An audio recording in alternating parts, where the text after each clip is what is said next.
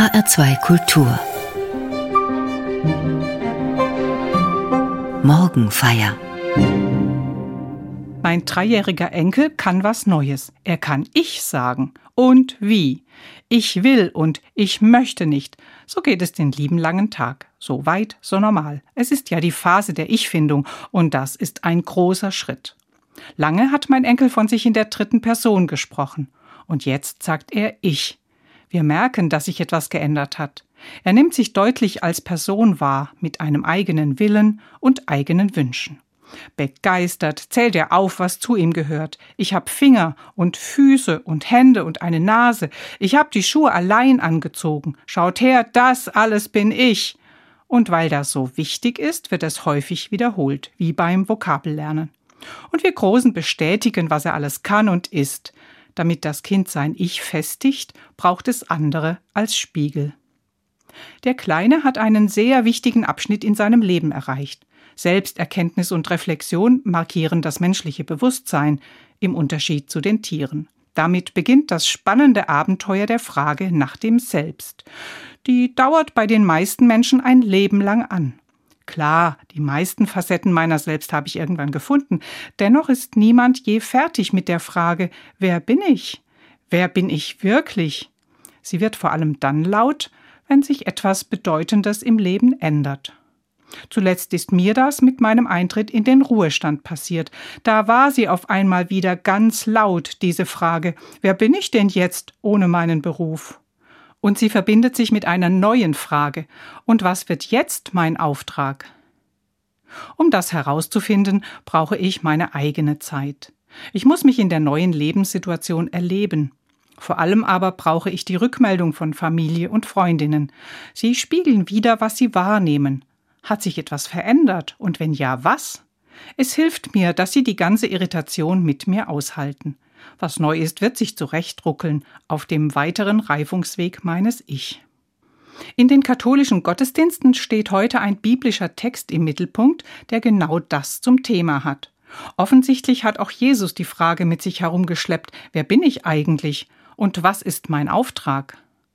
Und so lautet die ganze Erzählung. Als Jesus in das Gebiet von Caesarea Philippi kam, fragte er seine Jünger und sprach, für wen halten die Menschen den Menschensohn? Sie sagten, die einen für Johannes den Täufer, andere für Elia, wieder andere für Jeremia oder sonst einen Propheten. Da sagte er zu ihnen, ihr aber, für wen haltet ihr mich? Simon Petrus antwortet und sprach, Du bist der Christus, der Sohn des lebendigen Gottes. Jesus antwortete und sagte zu ihm, Selig bist du, Simon Barjona, denn nicht Fleisch und Blut haben dir das offenbart, sondern mein Vater im Himmel.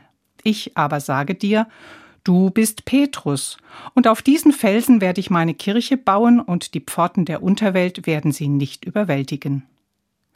Und er befahl den Jüngern, niemand zu sagen, dass er der Christus sei.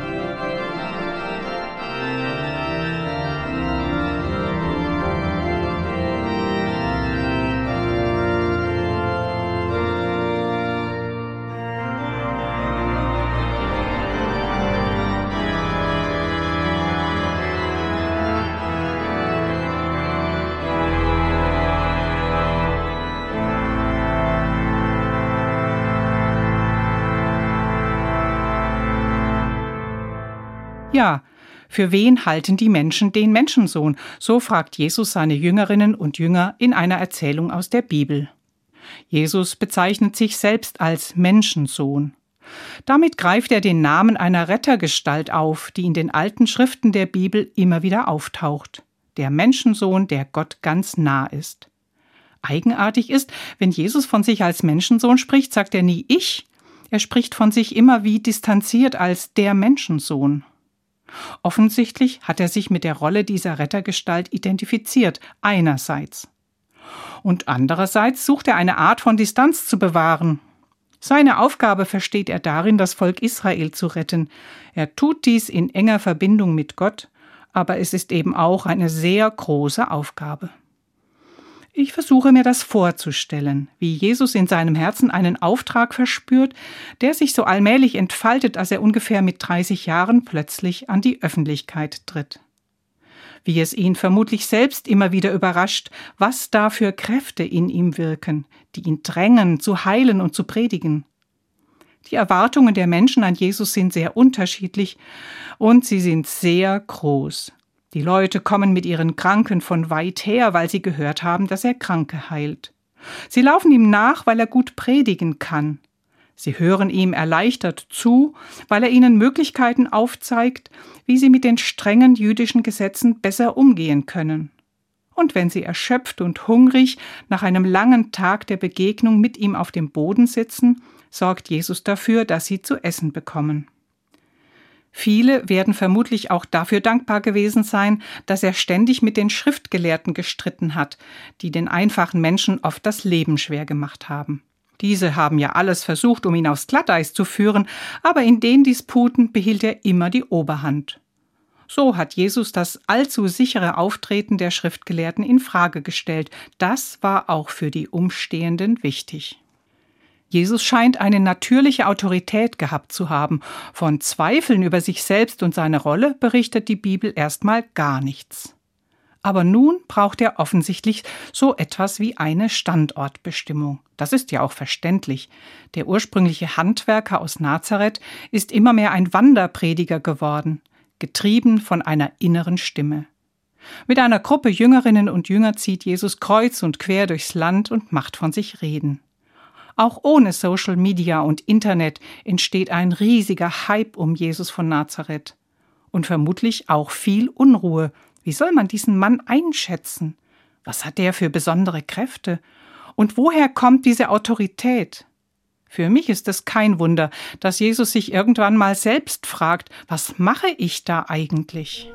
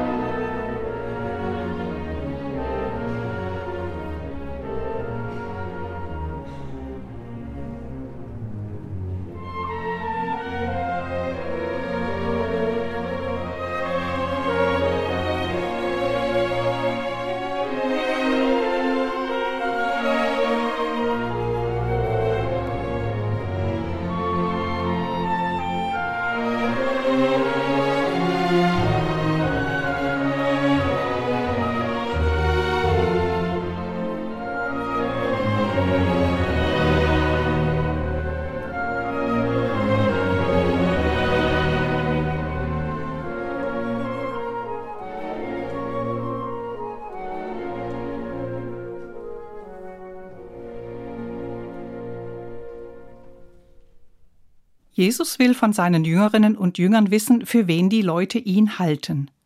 Sie sagten, die einen für Johannes den Täufer, andere für Elia, wieder andere für Jeremia oder sonst einen Propheten. Da sagte er zu ihnen, ihr aber, für wen haltet ihr mich? Simon Petrus antwortete und sprach, Du bist der Christus, der Sohn des lebendigen Gottes. Simon Petrus ist so etwas wie der Klassensprecher der Jüngerinnen und Jünger. Über ihn heißt es, er sei Fischer gewesen. Jesus selbst hatte ihn aufgefordert, sich ihm anzuschließen. Auf den Mund gefallen ist dieser Simon Petrus nicht. Manchmal wie hier sagt er genau das Richtige. Er weiß, dass Jesus der Christus ist, der Gesalbte Gottes, der Sohn Gottes. Mit diesem Namen wird ausgedrückt, Jesus ist Gott sehr nah.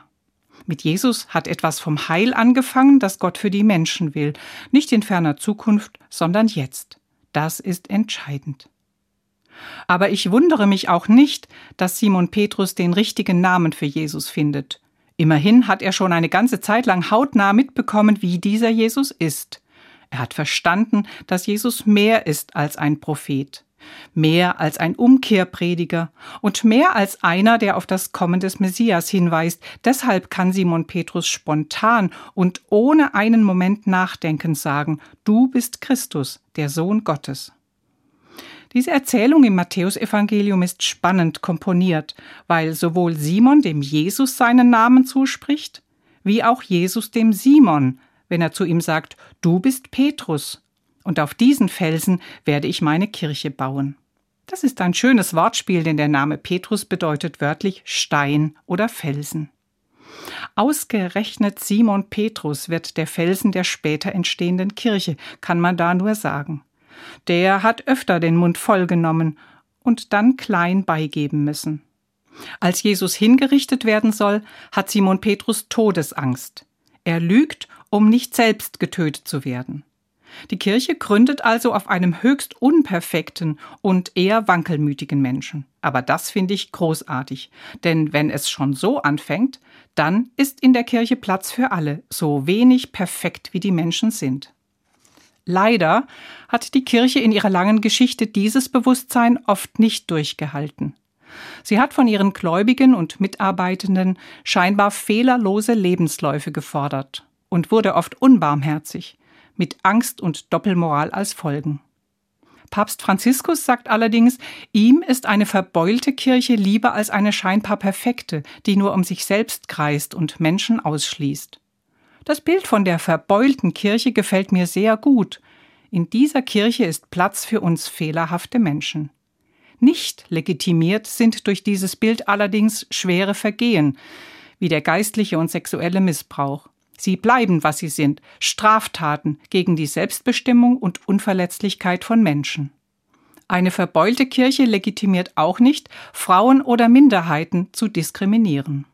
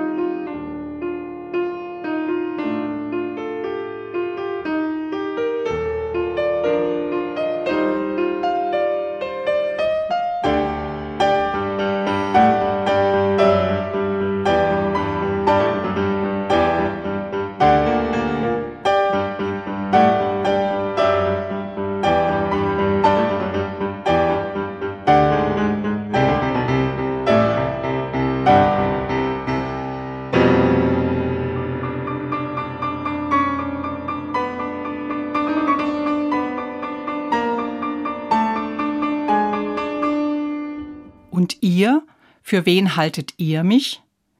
Diese Frage von Jesus an seine Jüngerinnen und Jünger ist eine Frage an alle Glaubenden. Ich stelle sie mir selbst immer wieder.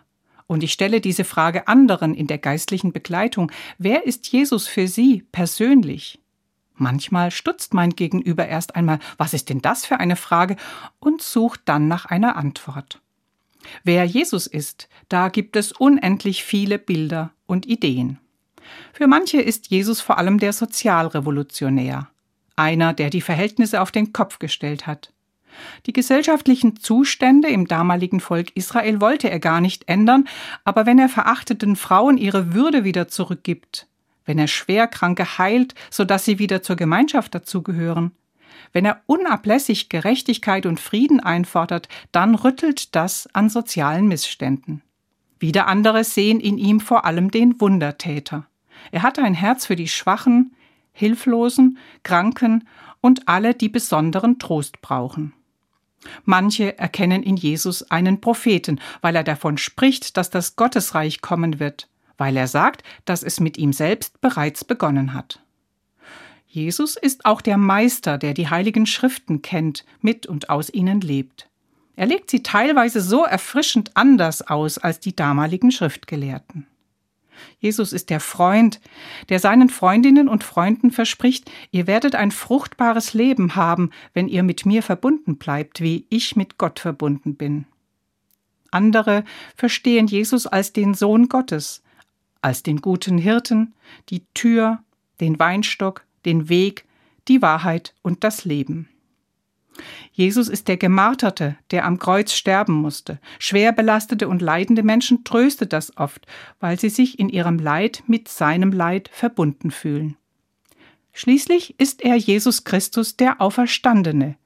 Gott hat sich ihm besonders zugewandt, damit die, die an Christus glauben, bis heute verstehen, der Tod hat nicht das letzte Wort. Bei Gott gibt es neues Leben. Und Jesus ist auch der, der im eucharistischen Brot begegnet, hautnah, stärkend, verwandelnd. Für die, die an ihn glauben, ist Jesus dies alles und noch viel mehr. Im Idealfall hat jeder Christ und jede Christin eine eigene Jesusgeschichte im Herzen, die Geschichte einer außergewöhnlichen Freundschaft. Jesus.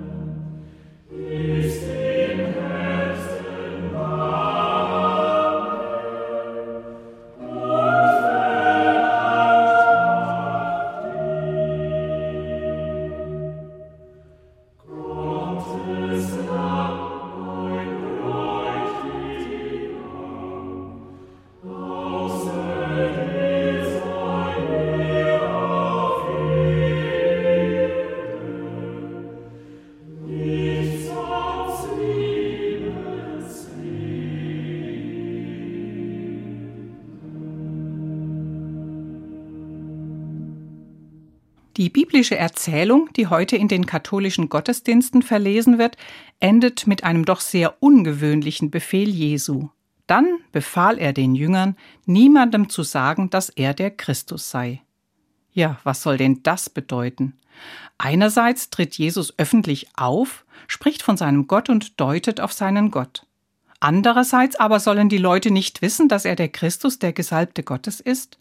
Aber warum denn nicht? Ich brauche eine Weile, bis ich mögliche Gründe ahne. Jesus sagt dies möglicherweise, um sich zu schützen. Denn wir Menschen neigen dazu, andere zu bewundern, dabei unkritisch zu werden und die Personen dann zu vergöttern. Wir sehen nicht mehr den Menschen und seine Absichten, sondern sehen das, was wir sehen wollen, projizieren unsere eigenen Bilder auf die Personen. Jesus möchte aber nicht auf Wow-Effekte reduziert werden. Nein, Jesus tut das, was in ihm brennt. Er predigt, heilt, tröstet, lehrt, um den Menschen Gott näher zu bringen. Er will nicht als Person selber im Mittelpunkt stehen. Es geht ihm um Gott. Es genügt ihm, als der Christus, der Gesalbte Gottes, zu leben und zu arbeiten. Mehr muss davon nicht gesprochen werden.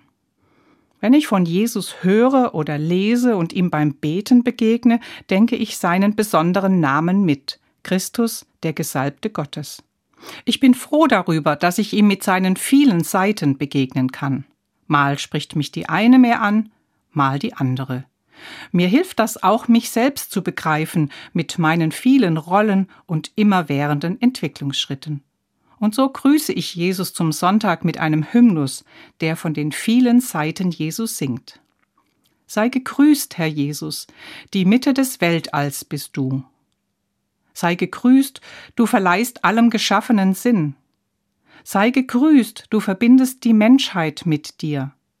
Sei gegrüßt, aus dir strömt die Quelle des Lebens. Halleluja, Halleluja, Halleluja. Sei gegrüßt, Herr Jesus, du bist unser aller Freund. Sei gegrüßt, du gehst den Verlorenen nach. Sei gegrüßt, du hörst unseren bittenden Ruf. Sei gegrüßt, du trittst bei Gott für uns ein. Halleluja, Halleluja, Halleluja. Sei gegrüßt, Herr Jesus, der einer der unsrigen war. Sei gegrüßt, der du unser Schicksal geteilt. Sei gegrüßt, du hast dich tief zum Menschen gebeugt. Sei gegrüßt, der sich für die anderen verzehrte. Halleluja, Halleluja, Halleluja.